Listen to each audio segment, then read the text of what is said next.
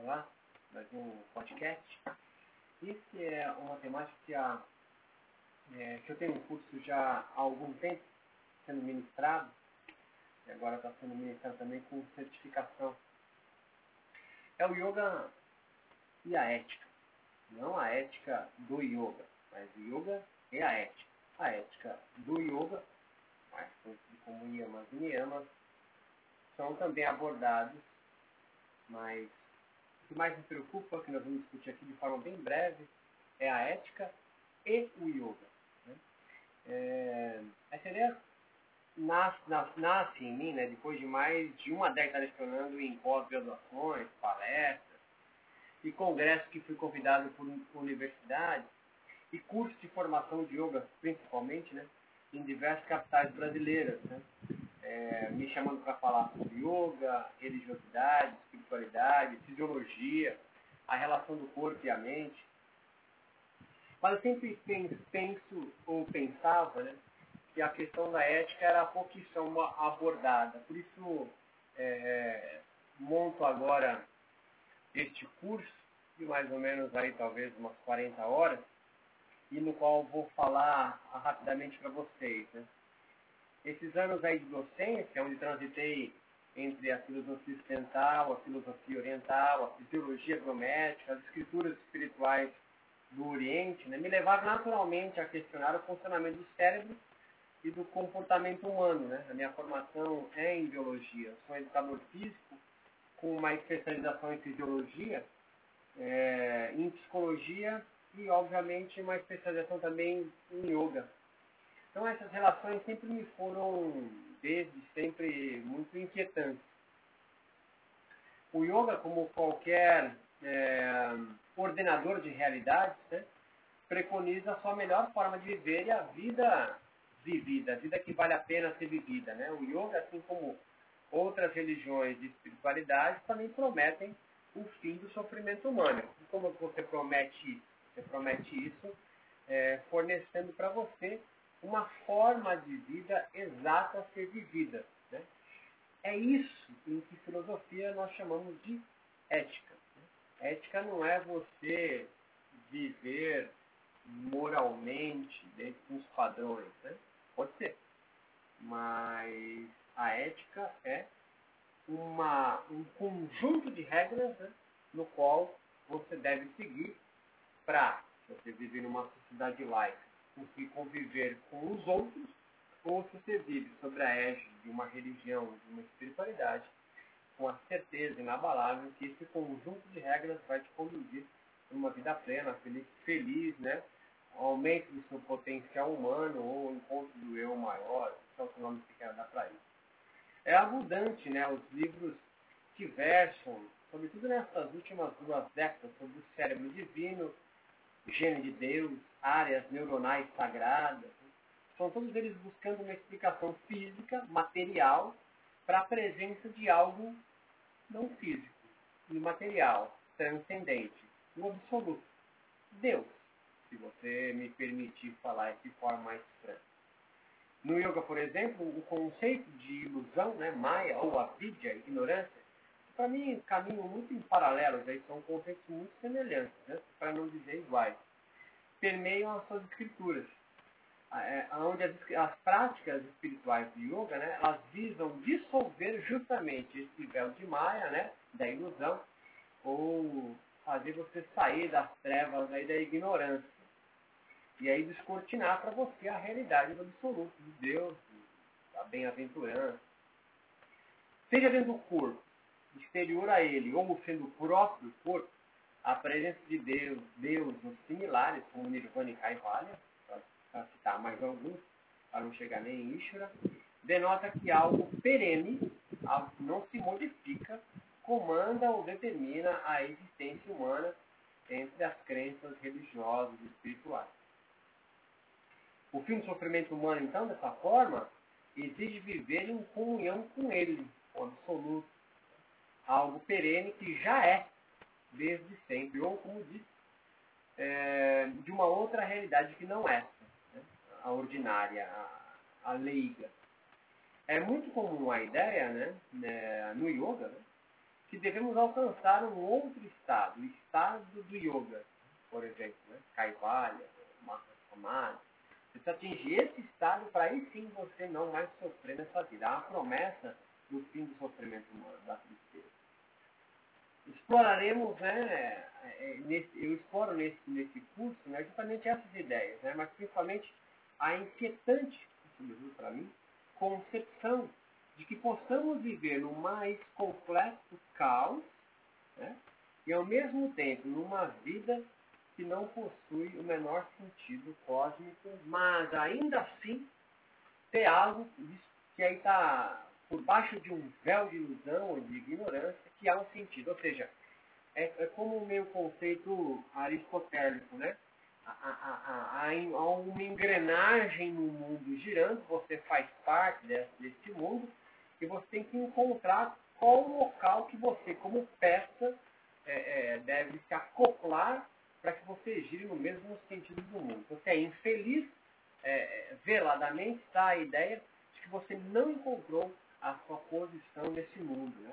Não é coincidência né, que as pessoas que migram, né, setor bancário, setor financeiro, é, vida de advogado, qualquer uma outra profissão, que a pessoa vive num estresse gigante, né, nessa, nesse capitalismo neoliberal, e aí ele quer sair fora desse, entre sistema, e aí o yoga acaba sendo a sua boia de salvação. Né?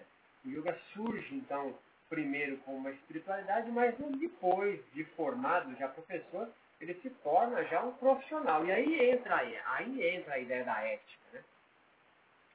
Muito mais do que falar sobre yamas e niyamas, que falaremos nesse curso, será abordado, eu falo nesse curso, é abordado, mas muito mais falar sobre a ética muito mais do que falar sobre tolerância entre éticas, olha só, né? Tolerância entre modos de viver, falar em respeito de modos de viver, Porque se, se acaba se transformando no mesmo, na mesma imagem, no mesmo panorama, né?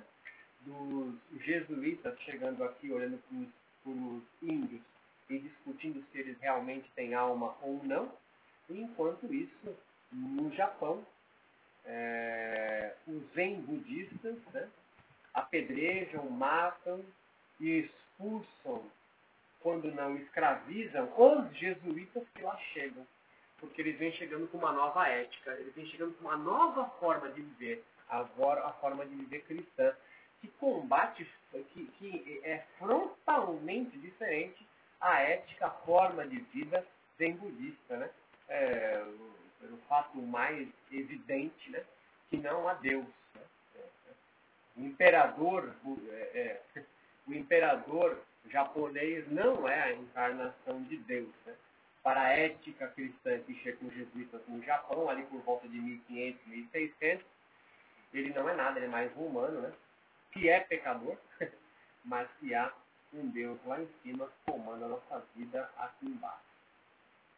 Então, esse é um exemplo. E o yoga? O yoga entra no mundo moderno, assim como os jesuítas chegaram no Brasil, assim como os jesuítas chegando no Japão, essa imagem é muito bacana você ter, né?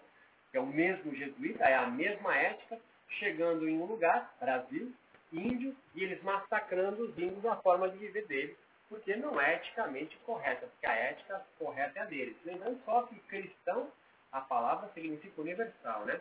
É a mesma concepção que Vivekananda traz em 1893, 1897, quando ele primeiro se pronuncia aqui no Ocidente sobre, sobre yoga. Ele também traz o yoga sem aspas, está né? Tá no livro dele, é, é, o yoga como uma religião universal. Né? Isso não é coisa que eu criei. Vivekananda já, já anunciava isso. Então, explorar, eu vou explorar a ideia, mas principalmente a inquietante concepção de que viver no mais completo caos, onde a vida pode não possuir o menor sentido, o, é, é, surge então éticas, né, é, dando aí como certo sete, oito, nove ou dez passos para uma vida melhor, plena ou, ou hércules, né? Convidamos então vocês todos a permitir-se vivenciar o que seria sustentar a sua existência sobre o seu próprio corpo finito. onde, para ser homem ou mulher, nessa realidade devemos começar a assumir plenamente as nossas próprias responsabilidades e imperfeições, sem certo ou errado, mal ou bem, apenas ser. Então, é, essa discussão que, que, eu, que, eu, que eu trago para vocês aqui é pensarmos né, é, o yoga como uma ética de vida. Né? Isso é muito claro para todo mundo. O yoga é uma forma de viver, é uma filosofia de vida, como alguns dizem. Né? E o que significa isso especificamente? Significa que o yoga traz, então, preceitos da forma certa de viver. Qual é a forma certa de viver? E aí a gente vai buscar em Patanjali em outros textos também, é, mas o que mais é do senso comum aí são as dez regrinhas dos yamas e niyamas, né? Você não entende nada do que eu estou falando, joga no Google para aparecer bastante páginas sobre isso. São os dez mandamentos do yoga. Como você deve viver para se dar bem aqui na vida, aqui, aqui nessa, nessa vida. É, yamas e niyamas. Mas, por trás disso tudo, nós discutiremos a, a, o conceito de ética propriamente dito e mais, né, que o yoga não é a única ética é, proposta no mundo e nem mesmo a primeira. Né? Existem outras éticas e o mais importante do que eu quero amarrar esse, essa minha introdução para esse curso no qual ministro e em breve disponibilizarei online aqui em podcast. Né? É,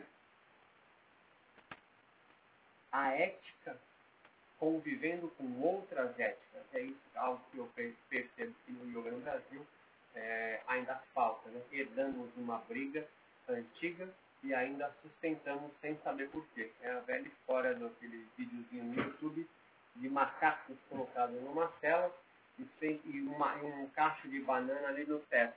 Quando o primeiro macaco vai lá para pegar a banana, é um jato aquele de bombeiro forte e é jogado em cima desse macaco e pega a banana. Ele cai no chão todo molhado e molha todos os outros também. E aí passa aí 10, 15 minutos para um segundo macaco pegar essa banana e aí esse jato joga nele de novo e molha todo mundo uma vez. Depois de cinco vezes, o sexto macaco que tenta pegar aquele cacho de banana toma uma dos outros macacos que estão na tela, porque eles já antecedem o jato de água. E o mais interessante, é quando os macacos vão sendo trocados devagarzinho, né? São 10. É, um macaco novo que vai lá, toma o pau de novo.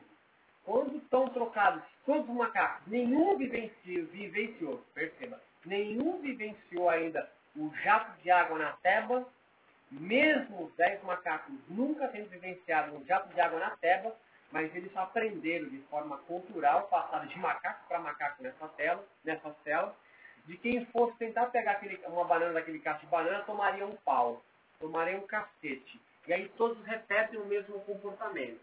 E, e é disso que a gente vai discutir um pouco também, né? Por que, que você repete algo que você ainda não experimentou por si mesmo? Se essa forma de vida, se essa ética vale a pena para você. É, muito pelo contrário do que desmerecer o yoga, eu quero trazer a discussão, o diálogo para a ética do yoga. O que está por trás da minha, da minha fala é que talvez, talvez, a ética contida no yoga é, vem sendo é, reformada no mundo moderno e contemporâneo. E perceba, para mim isso não tem nada de negativo. E também não tem de positivo. O que eu quero mostrar é que talvez haja uma adaptação da ética do yoga para o contexto só político econômico no qual nós vivemos agora. Há algo universal do yoga? Sim, há conceitos universais do yoga. Isso, em religião, nós chamamos de dogmas. Dogmas que não devem ser alterados, porque então altera, alteraria então a ortodoxia do yoga. Confundiu? Maravilha, era essa a ideia. Nos encontramos aí nos próximos.